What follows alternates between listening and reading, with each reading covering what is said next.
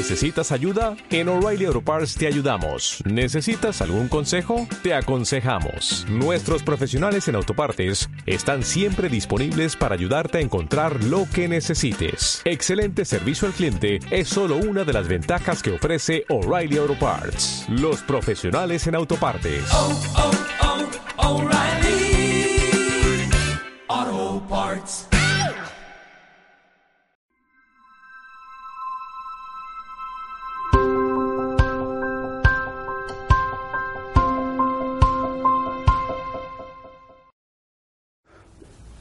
Ya ha quedado un poco, al menos, atrás la polémica suscitada por el libro del cardenal Sará con la colaboración del Papa emérito sobre el celibato sacerdotal. Digo que por lo menos en parte ha quedado ya superada la polémica, aunque lo importante, el mensaje, más allá de quién lo firma o no, el mensaje es lo que debe de ser escuchado, como decía la semana pasada.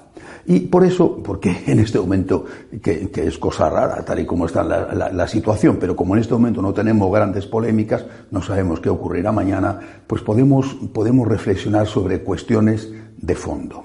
Por ejemplo, algo extraordinariamente importante, el abandono creciente, rapidísimo, de la gente de la Iglesia Católica, incluso en sitios donde este proceso no se había manifestado con tanta fuerza. Por ejemplo, Perú. Perú es un país, eh, es un país extraordinario, es un país profundamente religioso, profundamente católico. Es un país donde el amor al Señor es grandísimo y con, algunas devociones eh, singulares, como la del Señor de los Milagros de Lima.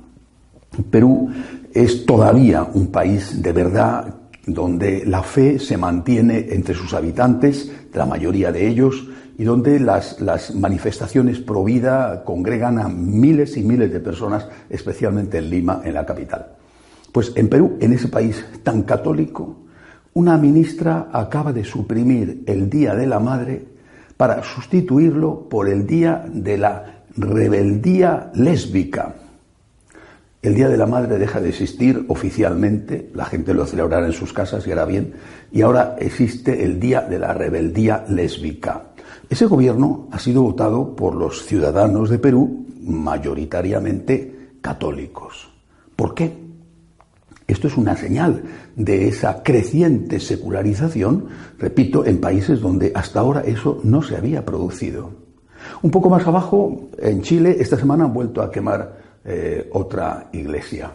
Es verdad que en Chile tienen un problema con la pederastia de, llevada a cabo por muchos sacerdotes, pero esto me parece a mí que no es causa, sino excusa. El odio a la iglesia no es debido a esto, sino que eso ha sido tomado como excusa para manifestar el odio a la iglesia que ya existía.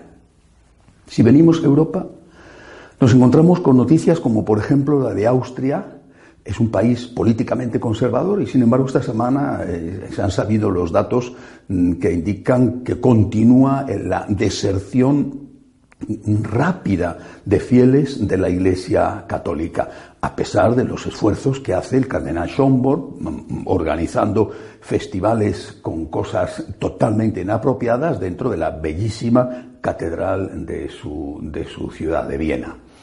En, Alemania, al lado, bueno, pues en Alemania están ya proponiendo la creación de parroquias conjuntas católico-luteranas. ¿Y por qué no? Porque no tengan dinero para mantenerlas abiertas. Tienen mucho dinero sino porque no tienen gente. Es decir, no tienen feligreses que vayan a las misas y quieren hacer parroquias conjuntas para que al menos se llenen un poquito más. Bueno, eh, eh, seguimos paseando por la zona norte de Europa, la situación es igual de terrible. La cantidad enorme de templos que se están cerrando simplemente porque no va nadie a ellos. Y si bajamos un poquito dentro de Europa, vamos a Italia, que ha sido hasta ahora, eh, digamos, la, nación más católica de todo, eh, de todo lo que es la Europa occidental, vemos cómo los jóvenes han desertado en masa de la Iglesia y hay mm, zonas en Italia, regiones en Italia, donde el número de matrimonios por la Iglesia es bajísimo comparado con el número de matrimonios que se producen. ¿Por qué? ¿Por qué? ¿Qué está pasando para que este abandono de la Iglesia se dé y se dé con esta magnitud y de forma generalizada, incluso, repito, en países donde no había sucedido hasta ahora. He leído esta semana que uno decía que no estamos ante una iglesia en salida, sino ante una iglesia en estampida, por la cantidad de gente que se marcha. ¿Por qué? ¿Cuál es la causa? ¿Y qué se puede hacer para evitar esto? Desde hace años, este no es un problema ciertamente de ahora, pero sí que es verdad que se acelera, desde hace años hay un, planteamiento lo que se llama ya hoy como la nueva iglesia. Ese es el nombre que se le está dando y que se usa cada vez más, la nueva iglesia. La nueva iglesia en oposición a lo que ellos denominan la iglesia tradicional o la iglesia conservadora. Bueno, la nueva iglesia dice que, que para retener a los que están, no para intentar que los que se han ido vuelvan, que eso ya lo dan por perdido, sino para evitar que se produzca esa huida masiva de fieles, lo que hay que hacer es adaptarse al mundo, aceptar aquellas cosas que la sociedad considera como normales, aceptarlas dentro de la iglesia y así la gente no se sentiría tan extraña a lo que el conjunto de la sociedad acepta como algo válido. Y ahí empieza eh, el desgranamiento de las condiciones que tiene que aplicarse para evitar la huida, según ellos, para evitar la huida de los que están dentro. Según ellos, por lo tanto, la gente se va porque la Iglesia no es suficientemente moderna, no está suficientemente adaptada al mundo. Lo primero que se pide, eh, ya lo estamos viendo, es el debate de estos días, es el fin del celibato opcional en los sacerdotes. El fin, perdón, del celibato obligatorio en los sacerdotes. La llegada del celibato opcional. Fin del celibato sacerdotal, primero. Pero junto a esto, la aceptación de la práctica de la homosexualidad.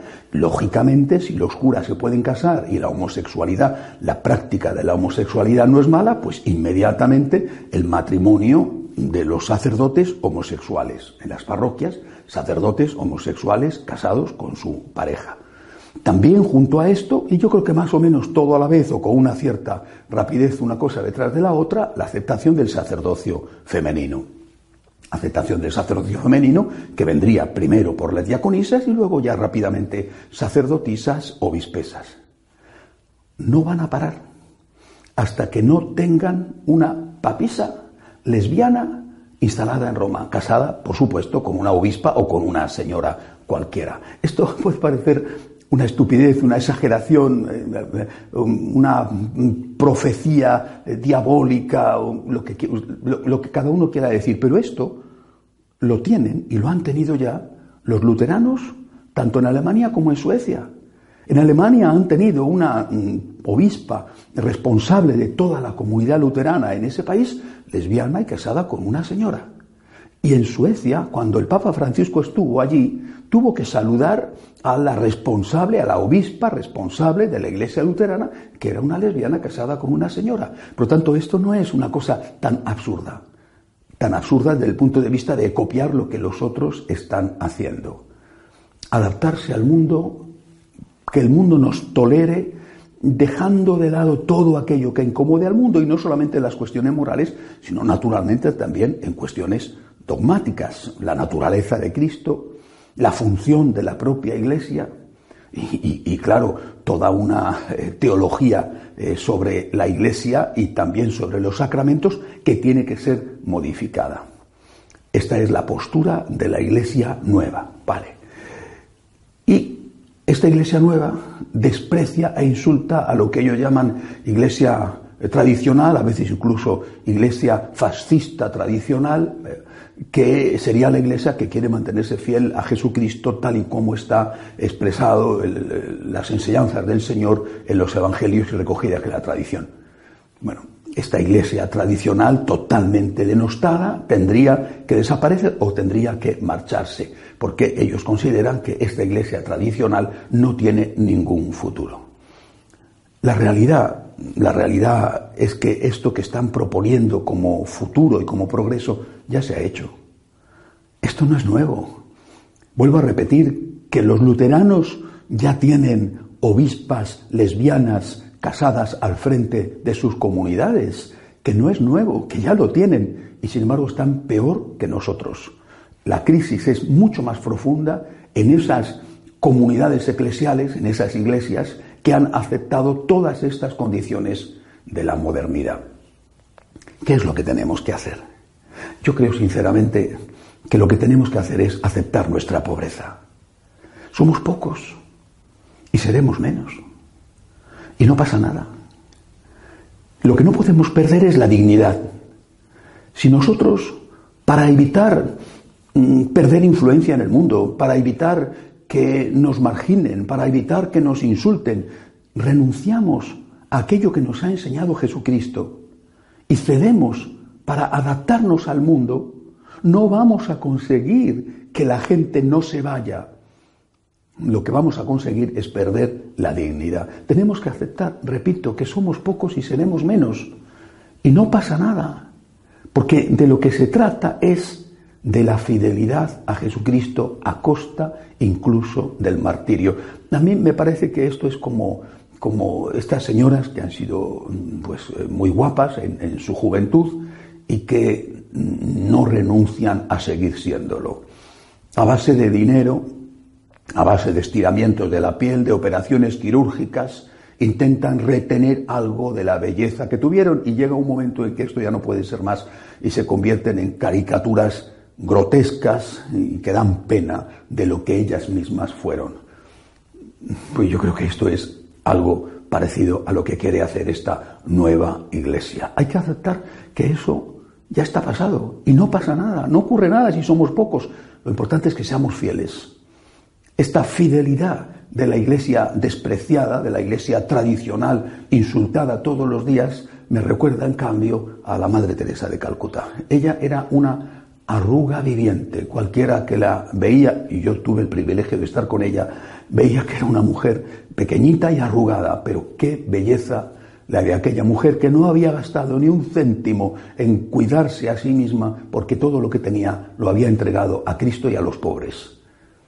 Esto es lo que tenemos que hacer, aceptar nuestra realidad. No pasa nada por ser pocos y por ser pobres. No pasa nada por no tener influencia. No pasa nada si tenemos que cerrar templos. En cambio, sí que pasa si los tenemos que cerrar después de haber renunciado a Jesucristo y después de haber renunciado a ser fiel a lo que el Señor nos enseña. Si nosotros somos fieles a Cristo y por eso tenemos que ser perseguidos o marginados, no nos despreciarán. Incluso aunque nos persigan, no nos despreciarán. ¿Por qué? Porque mantendremos nuestra dignidad. En cambio, si pensando que no vamos a ser perseguidos, renunciamos a nuestros principios, nos convertiremos en aquello que dijo el Señor que iba a pasar con la sal cuando se volvía insípida solo servía para ser tirada afuera y que la pisara la gente. El futuro es la fidelidad. Y aquellos que no quieren ser fieles, quién sabe por el motivo, eso lo sabrán ellos, aquellos que no quieren ser fieles no tienen futuro porque ya no tienen nada. El futuro es la fidelidad, aunque esa fidelidad eh, suponga quedar reducidos en número y en prestigio. Lo importante no es el número, lo importante es que la Iglesia sea siempre fiel a Jesucristo. Hasta la semana que viene, si Dios quiere.